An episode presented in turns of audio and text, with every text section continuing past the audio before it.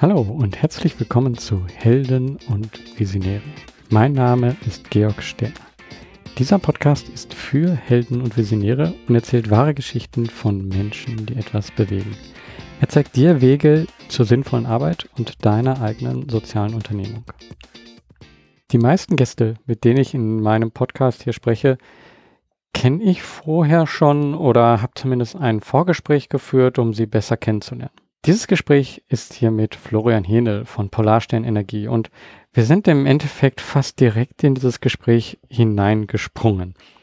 Und das war für mich ein Abenteuer, aber ich glaube, das, was da rausgekommen ist, ist ähm, wirklich wunderbar. Also, weil ich fühlte mich hier auf einmal unheimlich aufgehoben, weil Polarstern Energie, ähnlich wie mein eigenes Unternehmen Helptiers, vor allen Dingen darauf setzt, ja, Bootstrap erstmal überhaupt etwas in die Welt zu setzen, etwas zu machen, damit zu zeigen, dass man Dinge anders denken kann und das Ganze mit einem sozialen oder ökologischen ähm, ja, Gedanken zusätzlich und dass, dass diese Kombination, also finanziell das Ganze aufzusetzen, unabhängig zu sein, trotzdem ökologisch, sozial zu denken, dass das etwas ist, was einfach zeigt, hier in unserer Gesellschaft gibt es noch unheimlich viel, was sich ändern kann.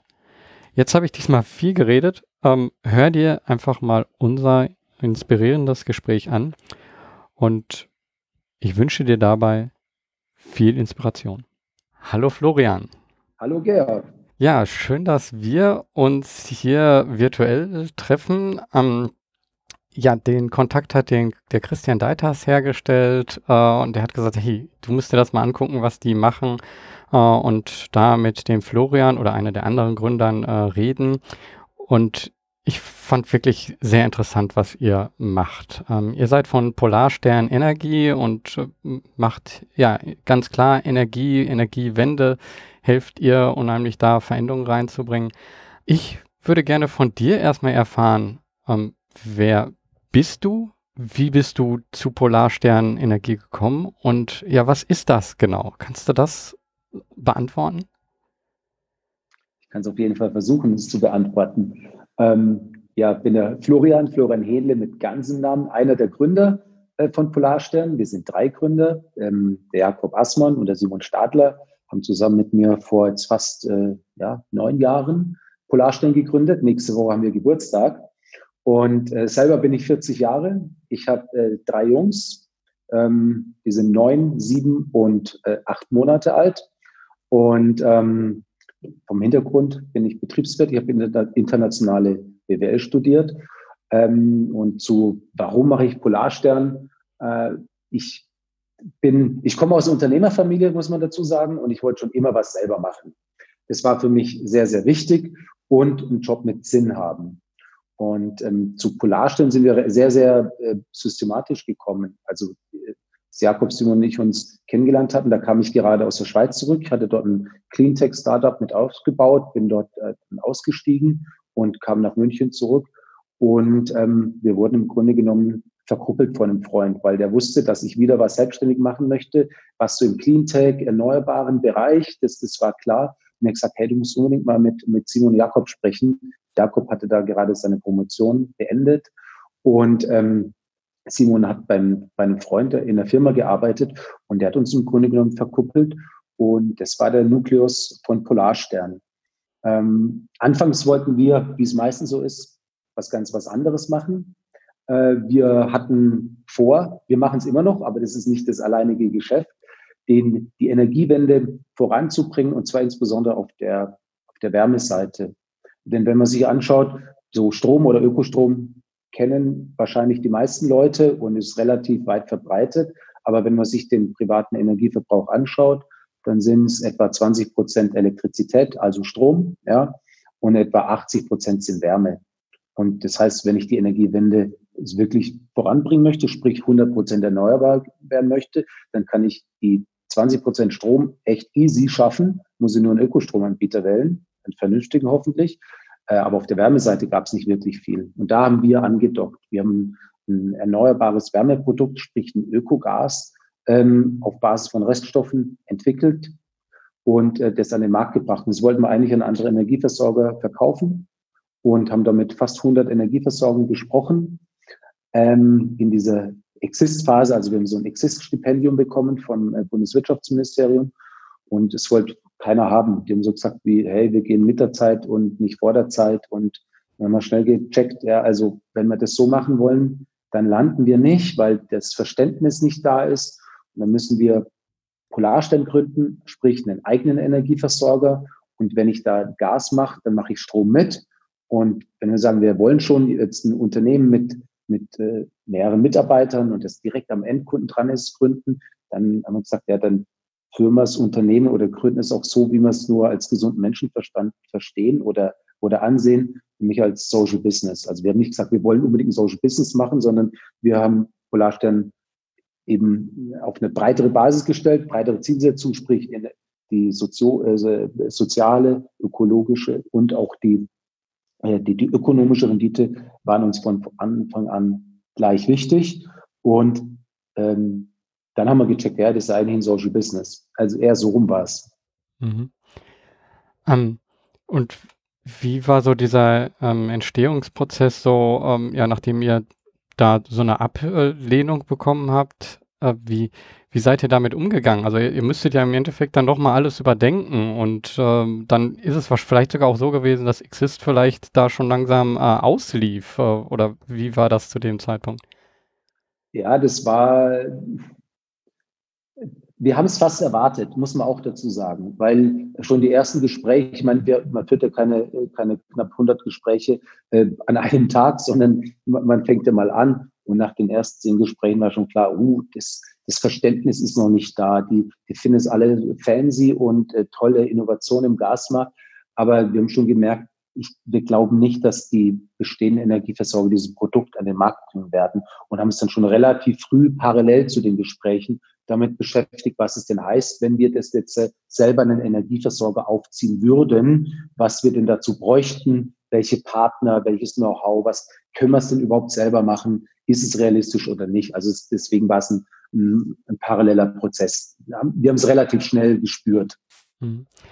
Ich finde immer interessant, so dass vieles so auch ähm, eine Frage ist, mit, mit welchem Mindset man daran geht. Du hast jetzt gerade gesagt, du hast eine Unternehmerfamilie äh, auch und ähm, kann es oder ist es für dich äh, dadurch leichter gefallen, gefühlt, das groß zu denken, also gleich schon ja in einem großen Unternehmen und ähm, das trotzdem ja nachhaltig zu machen?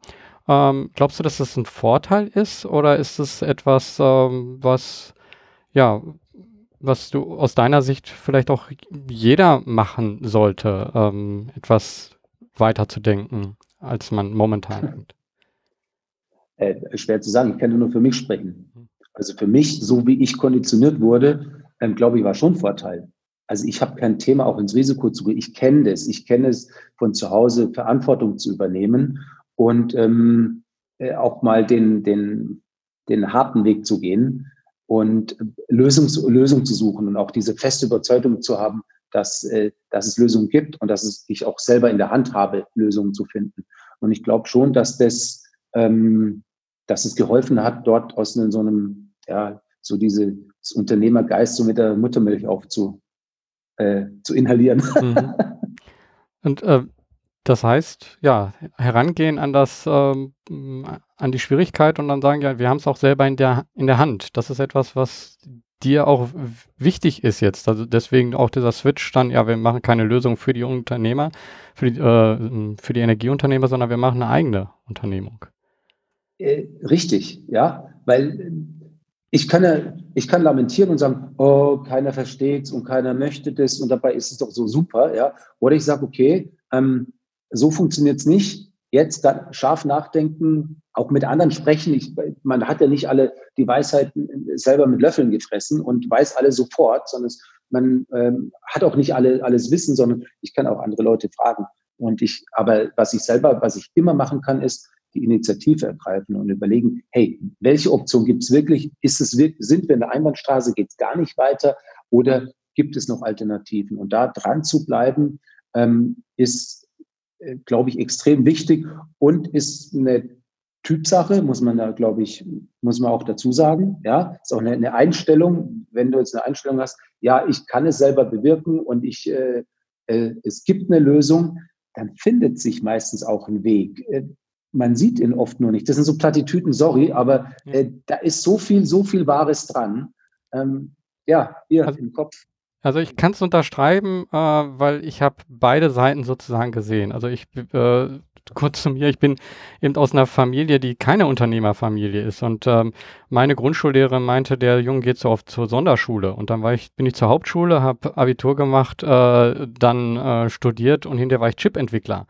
So, also Siehste? überhaupt nicht ähm, vorhersehbar. Und jetzt bin ich Unternehmer. Äh, hat niemand in meiner Familie vorher gemacht. Vorher war niemand Akademiker. Also es ist alles nur, äh, worauf man sich äh, einstellt. Und für den einen ist es ein weiter Weg und von den anderen, ähm, der hat schon die Hilfe vielleicht bekommen durch die Familie und hat einfach dadurch, dass das, die Umgebung das zeigt, ähm, was möglich ist, auch einen, einen anderen Gedanken.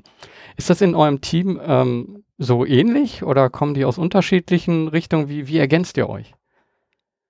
Ähm, wir sind tatsächlich unterschiedlich äh, von den Typen und auch von dem, äh, vom Hintergrund. Bei uns kommen jetzt alle so aus Akademiker-Haushalten, ähm, aber die, äh, die anderen beiden stärker aus der, tatsächlich aus der Wissenschaft oder, oder der Lehre.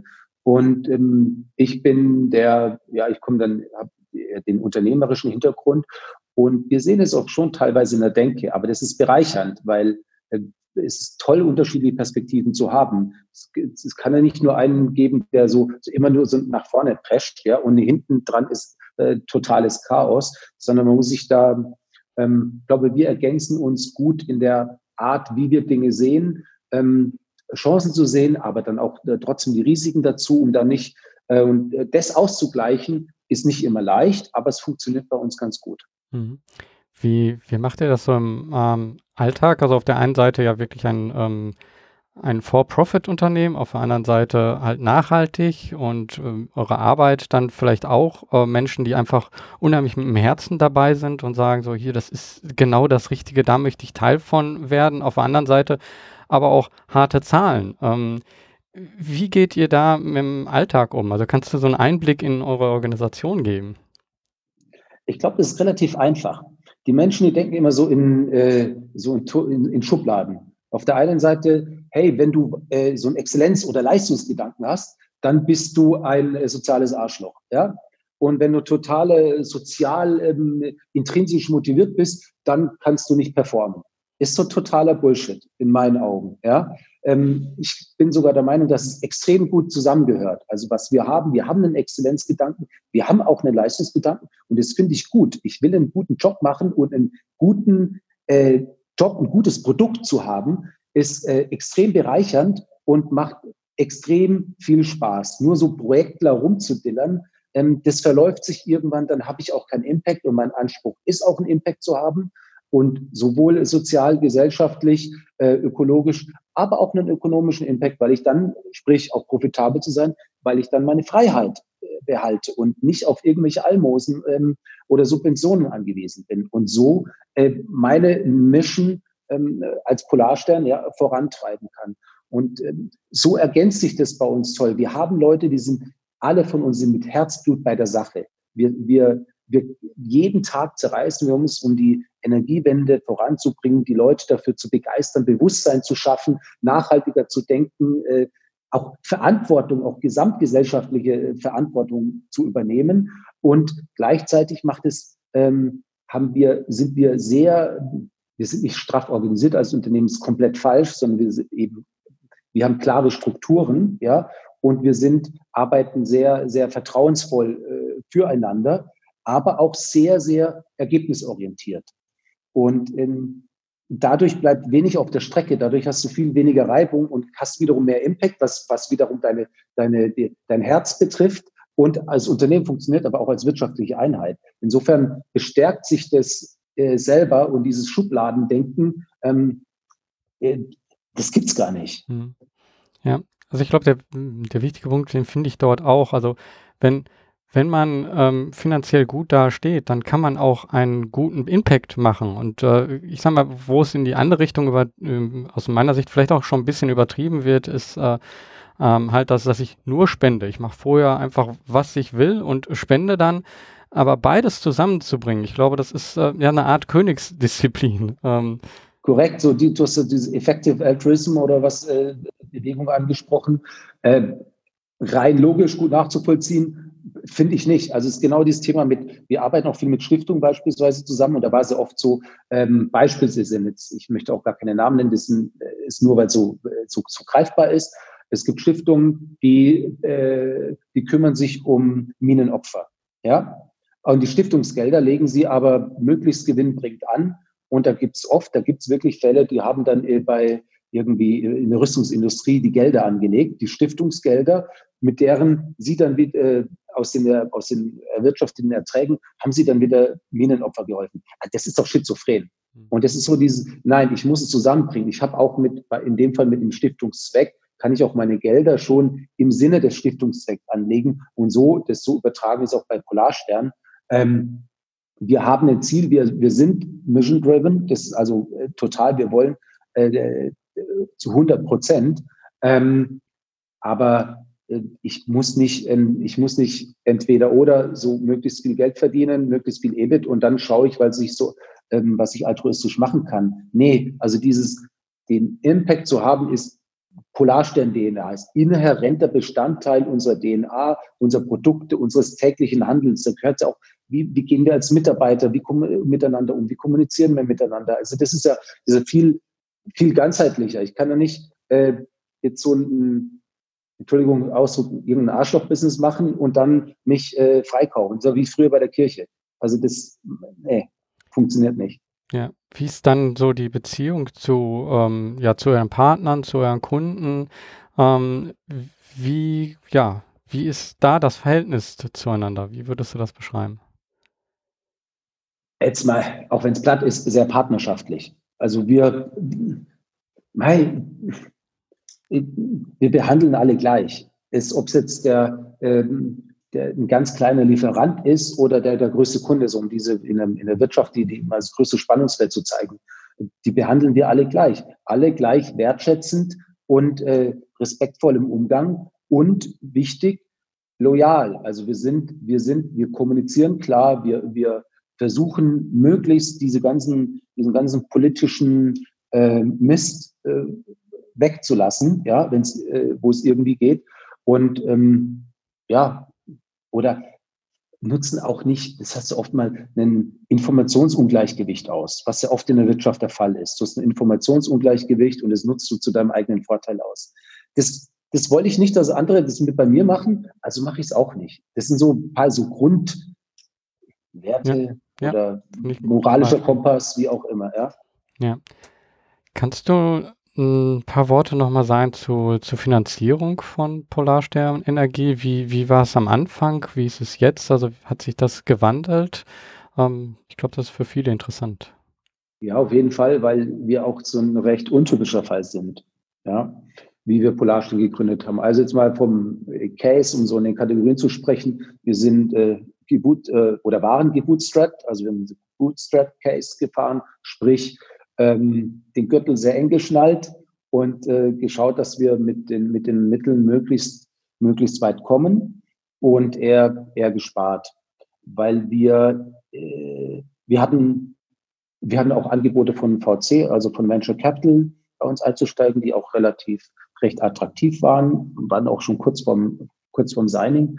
Und da haben wir oft gespürt, nee, äh, ich glaube, früher oder später wird es dann, wird's dann rasseln und uns ist eben dieser, der Impact-Gedanke, und zwar der, diese, wie man sagt in der Szene, die Free Bottom Line, sprich der soziale, der ökologische und ähm, auch der ökonomische Impact, dass es uns gleich wichtig ist. Da wird es immer, das ist ein Spannungsfeld und da wird es so, wenn du nur finanzgetrieben bist, gibt es dann immer, ähm, gibt es dann auf, sind einfach Diskussionen vorprogrammiert.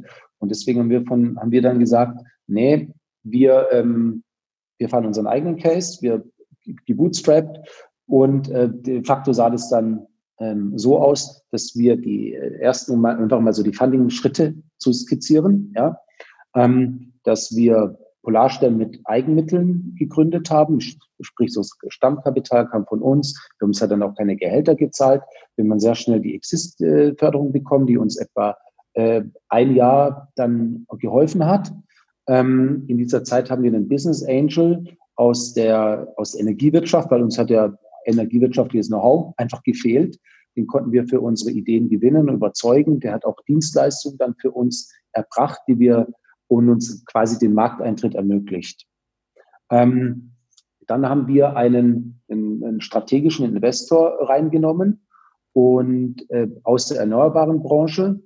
Hm, das hat leider nicht so gut funktioniert. Den Business Angel haben wir in der Zwischenzeit ausgezahlt, aber mit dem Erneuerbaren hat es leider nicht so funktioniert. Da waren ganz unterschiedliche ähm, Erwartungen oder auch Vorstellungen, wie man das, wie man Unternehmen führt sagen wir so ein bisschen alt und äh, gegen, gegen neu, bisschen äh, partizipativer. Ja, und als Gründer äh, verstehe ich mich als oder verstehen wir uns als eher partizipativ und nicht, dass einer von draußen kommt und sagt, so, und ich sage euch jetzt, wo es lang geht und ihr reportet, äh, war nicht so unser Ding.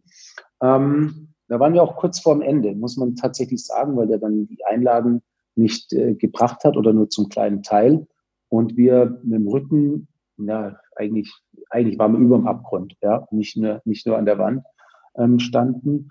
Und dann ist es uns gelungen, einen ähm, privaten Impact-Investor zu, äh, zu überzeugen, an Polarstern zu glauben, an die Idee zu glauben und ähm, der den, äh, den Investor ablöste. Aber das Spiel war schon, also die Regeln waren, wir haben zwei Monate Zeit, jemanden zu finden. Wenn wir jemanden finden, dann tritt er die Anteile ab äh, finden wir niemand, treten wir unsere Anteile an den Investor ab. Also es war wirklich, äh, da sind wir all in gegangen, wenn man, wenn man, wenn man so möchte.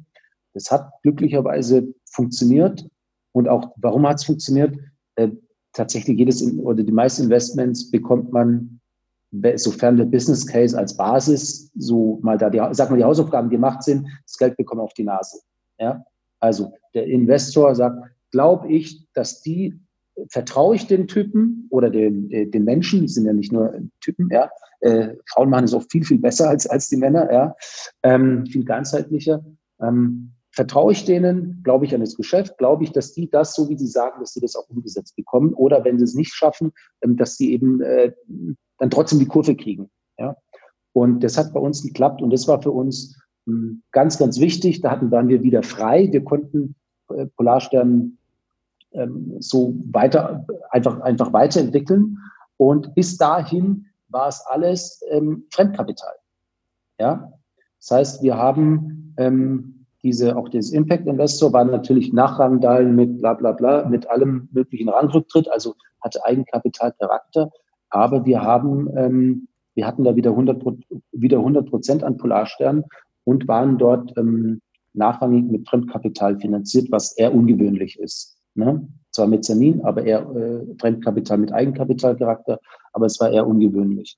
Und dann bis Ende, ich glaube, war es Ende 2014, ähm, haben wir einen weiteren Schritt gemacht und haben die Energie 360 Grad als Minderheitsinvestor zu uns reingenommen. Das ist die Stadt Zürich. Ja.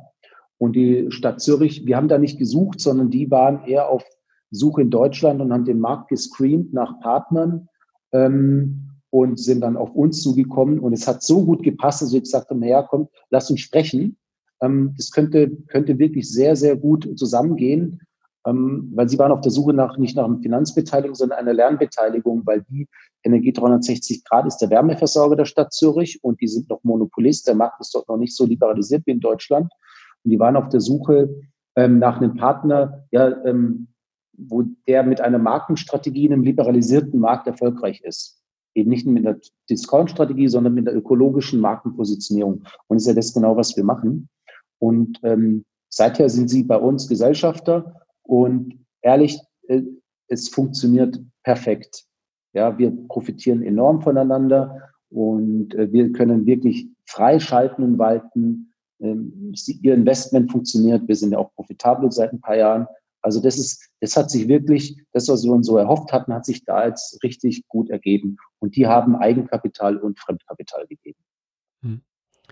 So, war jetzt eine lange Geschichte, aber ist oft so, die, die ist ja nie, die, die Linie ist ja nie gerade. Ja, genau.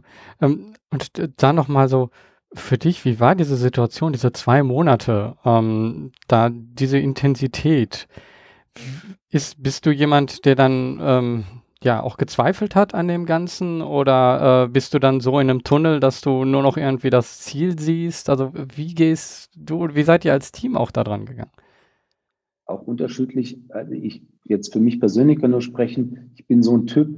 Ähm, je extremer die Situation, desto äh, desto besser werde ich eigentlich so für mich und so fokussierter. Also ich kann ich kann mit Druck- oder Krisensituationen extrem gut umgehen und werde da sehr, sehr, sehr klar. Deswegen ähm, habe auch ein paar, glücklicherweise ein paar mentale Techniken ähm, von, äh, von der Ausbildung her, um mich dann, dass ich dann nicht auch nicht kirre werde, ja, mhm. auch, auch mal abschalten kann. Das ist, glaube ich, das ist ganz, ganz wichtig und ähm, oder Eindrücke einordnen kann. Das ist, glaub, das ist extrem wichtig. Aber ansonsten waren wir alle sehr, sehr fokussiert und wir haben uns gehabt. Das hat uns auch extrem geholfen. Also ich meine, wir waren zu dritt. Wir haben, äh, wir konnten uns austauschen. Wir haben auch gezweifelt. Also keiner ist so, äh, nee, keiner weiß ja irgendwas. Also natürlich bist du, bist du total unsicher. Aber wir haben, wir waren überzeugt, dass wir es dass wir es irgendwie schaffen, auch wenn wir es noch nicht genau wussten, wann und, und genau und ob es klappt, aber wir waren, wir waren eigentlich schon echt überzeugt. Hm. Also ich muss sagen, ich habe auch erst als Unternehmer wirklich ähm, mich mehr um die um das Mentale gekümmert. Also vorher war ich ein sehr kognitiv getriebener als Ingenieur mhm. äh, und merkte dann irgendwann an der Stelle so, ich komme hier jetzt nicht weiter und das, ich spüre so einen Druck, äh, der mich irgendwie auseinanderreißt und ich muss hier irgendwie mich rausziehen. Und äh, ich kann nur sagen, dass das hat mir unheimlich geholfen, da mit Dingen immer besser umzugehen. Also äh, ich persönlich meditiere zum Beispiel jetzt täglich. Hm. Ja, das, ich glaube, das ist, das wird auch in, für mich unverständlich, ja, aber in der Ausbildung, egal ob es wirtschaftlich oder ingenieursgetrieben ist oder technischer ist, ist ja total egal.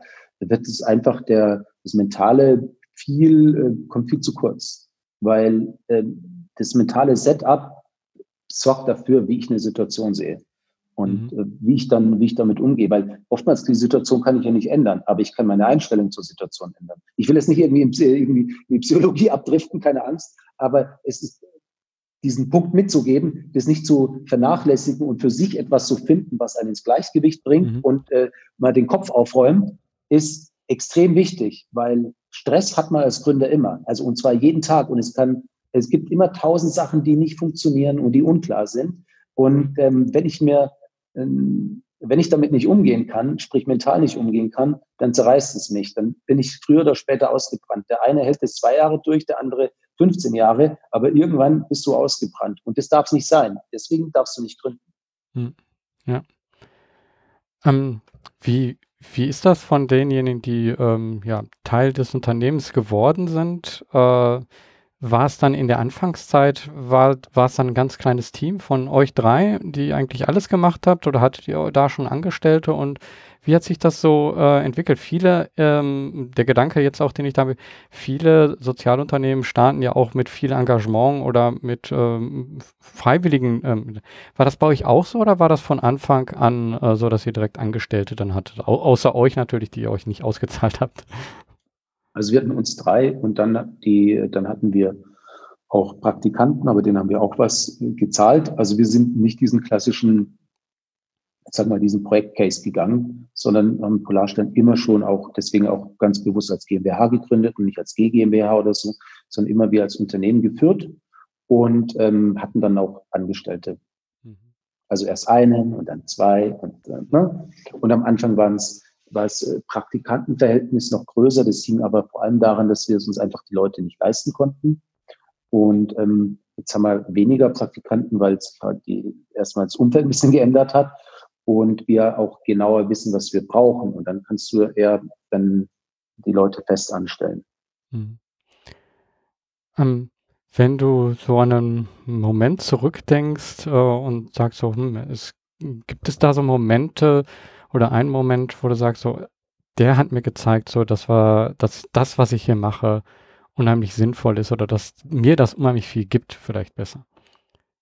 Ja, wir als, also einer unserer, unserer Impact-Komponenten sind ja, sind ja mehrere, ja, ist ja, dass wir mit jedem Kunden eine Familie in Kambodscha bei der, ja, bei der persönlichen Energiewende helfen. Also sind da 20 Euro pro Jahr pro Kunde, die kannst du auch nicht abwählen oder sowas, das ist auch ganz bewusst so, des Energiepreises ähm, oder deines Jahresbeitrags.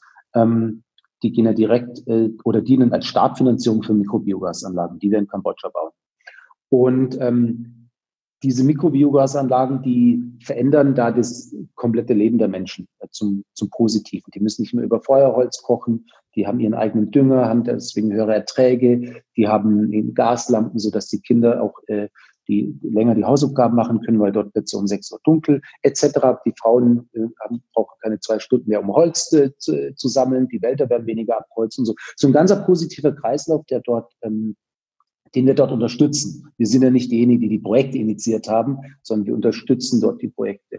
Und als ich vor boah, mittlerweile äh, vier oder fünf Jahren in, das erste Mal in Kambodscha war, Jakob war schon mal, äh, war ganz am Anfang, um sich das anzuschauen, und es selber mit eigenen Augen sehen konnte, wie die Menschen von den Anlagen sprechen, wie die davon sprechen, wie sich ihr Leben, ich möchte es nicht zu äh, pathetisch machen, aber trotzdem, wie sich ihr Leben verändert hat, äh, ich hatte fast Tränen in den Augen. Ich war da mit meiner Family. Wir haben es also, äh, das war keine Geschäftsreise, sondern wir haben, äh, wir haben Urlaub gemacht, war mit meinen Kids und wir haben ja die mit meiner Frau und haben die äh, einige Familien besucht. Und da wusste ich, ich wusste davor auch schon auf dem Papier und ich war tausend Prozent überzeugt, aber nicht weniger überzeugt, aber es dann wirklich so greifbar zu sehen, wie diese, wie diese Anlagen, wie die Leute darüber sprechen, äh, das heißt, ja, hey, das macht Bock. Das ist richtig, richtig cool. Hm. Wir haben jetzt so die Vergangenheit uns angeschaut, wie es sich entwickelt hat. Ähm, ja, möchtest du vielleicht noch ein paar Worte sagen, was momentan für euch wichtig ist jetzt in, äh, in der Energiewende gerade? Ja, äh, absolut, sehr gern. Und äh, das motiviert mich. Das, das war damals war so, so ein großer Trigger für mich, so dieses, oh ja, äh, der Impact ist nicht nur auf dem Papier da, und, sondern der ist wirklich greifbar. Heute ist es, kommen noch so ein paar andere Sachen dazu. Wir sind als Unternehmen reifer, ja. Und wir wurden als Unternehmen immer, wir wurden immer gemocht, aber auch so ein bisschen belächelt. Hey, die Jungs ist ja so nach dem Motto, ist ja süß und nett, was sie da machen. Und, ah ja, sehr sympathisch, äh, tolle Kommunikation, tolles Marketing und ja, sag mal, na, was mal, lasse, lasse mal machen. Und mittlerweile ist so, dass wir auch fachlich im Markt sehr ernst genommen werden. Und teilweise Role Model sind wir und äh, andere auch unsere, unser Know-how oder mit uns kooperieren möchten, nicht aufgrund, dass wir ein Social Business sind, sondern weil wir auch echt Know-how haben, insbesondere in dezentralen Themen, das heißt so ähm, Mieterstromthemen, wo wir Mehrparteiengebäude zu kleinen Ökokraftwerken machen und so diese komplette äh, Strom, Wärme, Elektromobilität, so, so komplette ähm, sehr äh, preisgünstige und äh, halt natürlich auch super saubere Energielösungen anbieten. Ja? Und das ist sehr komplex aus einer energiewirtschaftlichen Perspektive und aus einer technischen und aus einer rechtlichen Perspektive. Und da waren wir einer der ersten am Markt, der in diese, äh, ja, in diesen Markt reingegangen ist. Auch wiederum aus der Social Business äh, Sicht, weil wir damals wussten wir nicht, das war vor sechs, sieben Jahren, ob das überhaupt ein Business Case ist. Aber wir haben gesagt, wir wollen ja die Energiewende zu den Menschen bringen. Und äh, wenn halt 60 Prozent der Menschen in Mehrparteiengebäuden zur Miete wohnen, dann können die sich nicht einfach eine PV-Anlage aufs Dach setzen und von der Energiewende profitieren. Welche Lösung gibt es denn da? Und da haben wir dann, da haben wir so angefangen, eben, wir sagen die urbane Energiewende, auch die Energiewende auch in die Städte bringen und sagen, okay, wie muss es denn ausschauen? Ja, hm, dann gehen wir mal dem mühsam entwickeln wir da eben neue, neue Angebote, neue auch äh, Geschäftsmodelle und profitieren jetzt auch wirtschaftlich davon. Aber eigentlich getriggert war es uns von unserer, von unserem Anspruch her, was äh, richtungsweisend zu sein, zu zeigen, dass es möglich ist, nicht den größten Kuh, Uhr auf Teufel komm raus, das größte Stück vom Kuchen zu haben, sondern zu sagen, hey, da erstmal, da ist ein Kuchen. Und zweitens, ähm, es ist möglich und hey Leute, kommt, andere bitte folgt uns auch, ja. Mhm. Und das hat beim Mieterstrom zum Beispiel oder funktioniert da sehr gut, genauso bei dem Thema, ähm, Thema Elektromobilität. Und ähm, da, das treibt mich jetzt auch an. Das ist auch, muss ich jetzt auch sagen, jetzt ist ja nicht nur das, äh, in dem Fall nicht nur das Social, sondern auch den, ähm, wirklich zu zeigen, dass du mit einem anderen Ansatz, selbst in einem Haifischbecken wie dem Energiemarkt, bestehen kannst. Dem anderen Ansatz. Und ehrlich, das ist so schlimm, dass wir darüber sprechen müssen, weil eigentlich, finde ich, sind wir das normal und die anderen äh, Unternehmen, die rein eindimensional auf die wirtschaftliche Rendite optimieren, die sollten sich erklären müssen und nicht ich, hey, warum machten ihr das und so.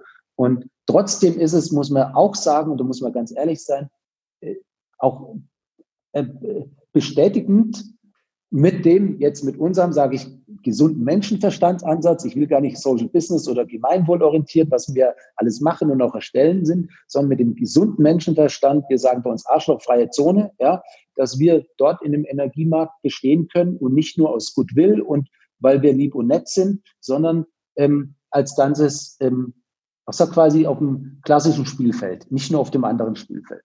Hm.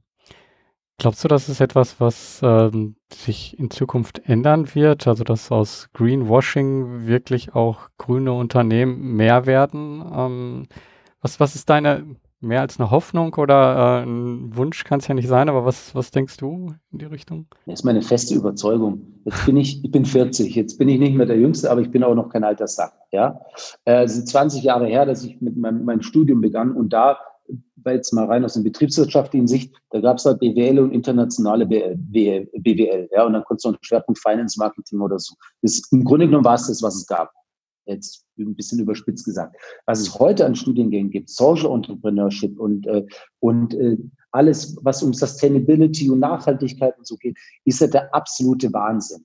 Ja, und deswegen, da hat sich in der Lehre super viel getan. Auch dieses Unternehmen so eben ein Social Business zu haben oder dass es überhaupt diese Form des Unternehmens gibt, das, äh, entweder war ich total blind, aber in meinem Studium oder am Anfang ist mir das nicht so über die Wege, über den Weg gelaufen.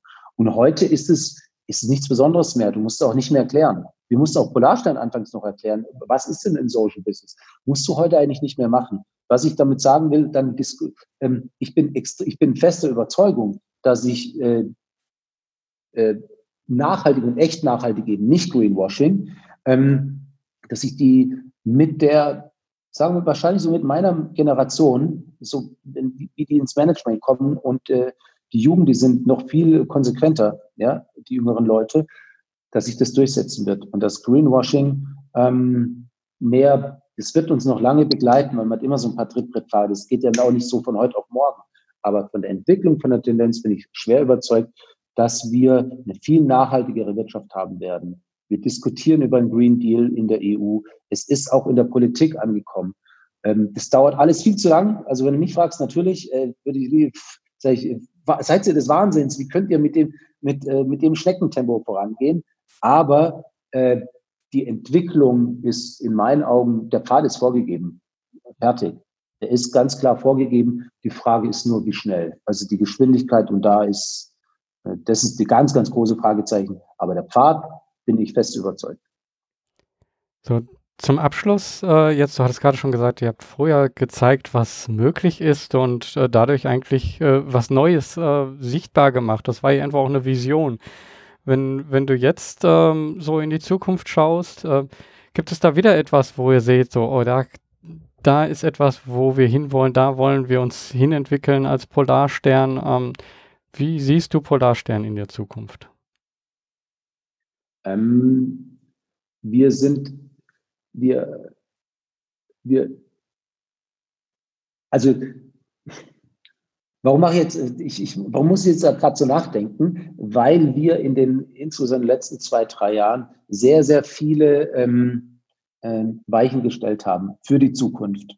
Und oftmals sind die Frau und ich jetzt so nach der, die gerade überlegt habe, hey, gibt es noch was ganz wo anderes, so wie so ein, gibt es noch so ein, so ein Quantensprung oder so, wo du da mit hin willst. Und ehrlich, es ist es nicht, weil wir haben echt viele Weichen gestellt, wir, dass wir mit äh, dem gemeinwohlorientierten Ansatz, den wir in der nach wie vor in, äh, totale Exot sind in der Energiebranche, in diesen zu, den, zu zeigen, dass es funktioniert. Wir werden viel technischer. Wir sind, äh, viel, wir sind schon sehr digital, aber auch da noch in den Angeboten viel digitaler. Da haben wir überall schon die, äh, die Wege, ähm, sagen wir, die Weichen gestellt.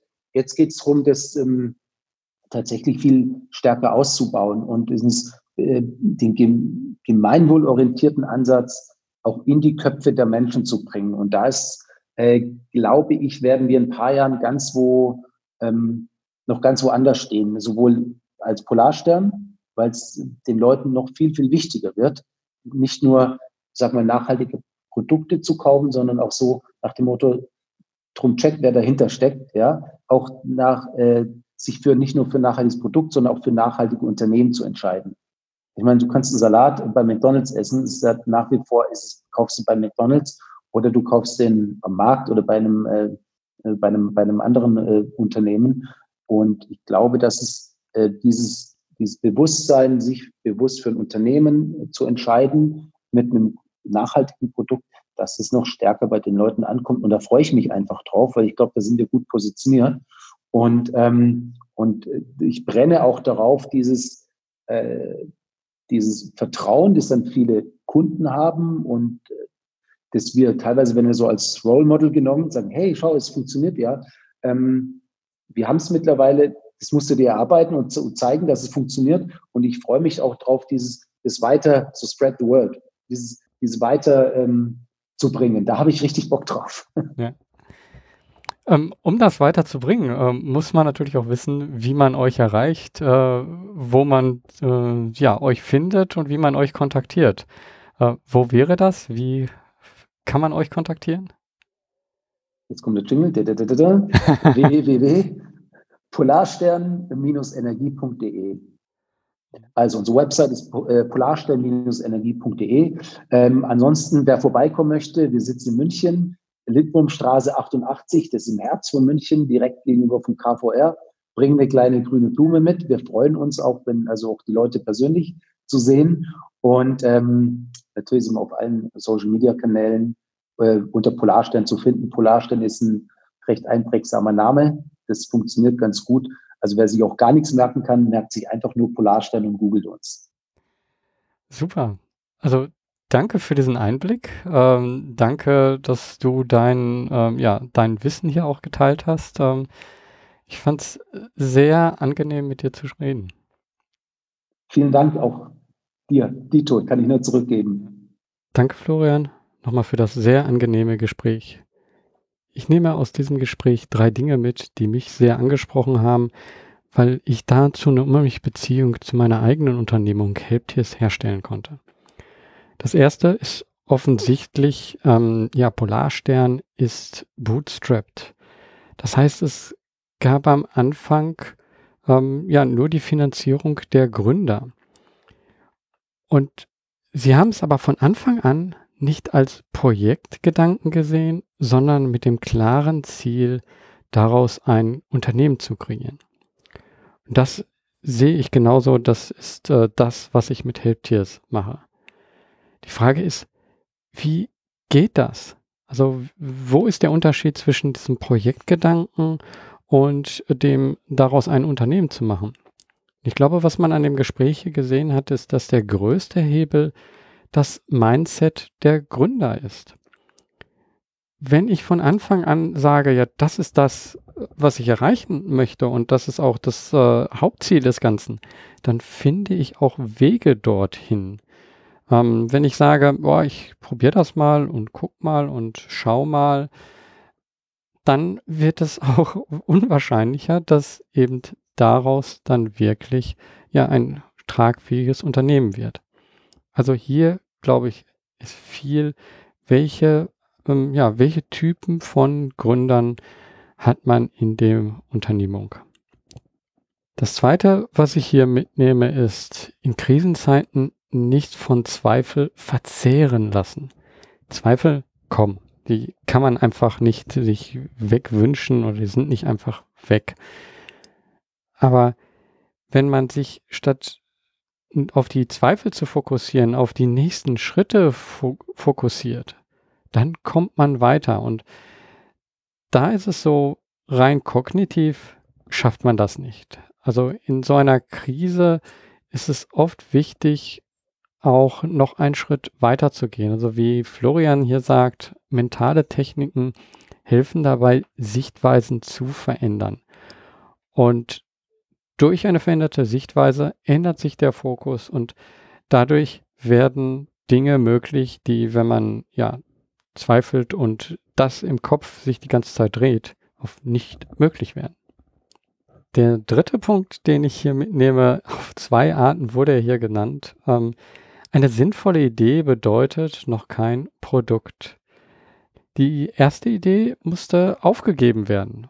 Ja, weil aus der Idee sich kein Produkt machen ließ. Doch gleichzeitig können scheinbar abwege Ideen, die umgesetzt werden, später dazu führen, dass man als Experte wahrgenommen wird, wie man hier an dem Beispiel mit der Solarenergie gesehen hat, was Florian genannt hat. Also das ist immer etwas, was in dem Moment immer wieder abgewegt werden muss und natürlich auch etwas, äh, was ein längerer Prozess ist, wo man sich darauf einlassen muss wo man am Anfang nicht weiß, daraus lässt sich ein Produkt machen oder daraus lässt sich kein Produkt machen. Ich hoffe, dass du es aushältst, dass deine Idee noch nicht da ist, wo du sie siehst. Ich möchte dir hier mitgeben, mach trotzdem weiter. Auch wenn das Weitermachen bedeutet, dass du es ganz anders machst. Wenn du etwas hier von diesem Podcast mitnimmst, dann ist es, wir haben es selber in der Hand.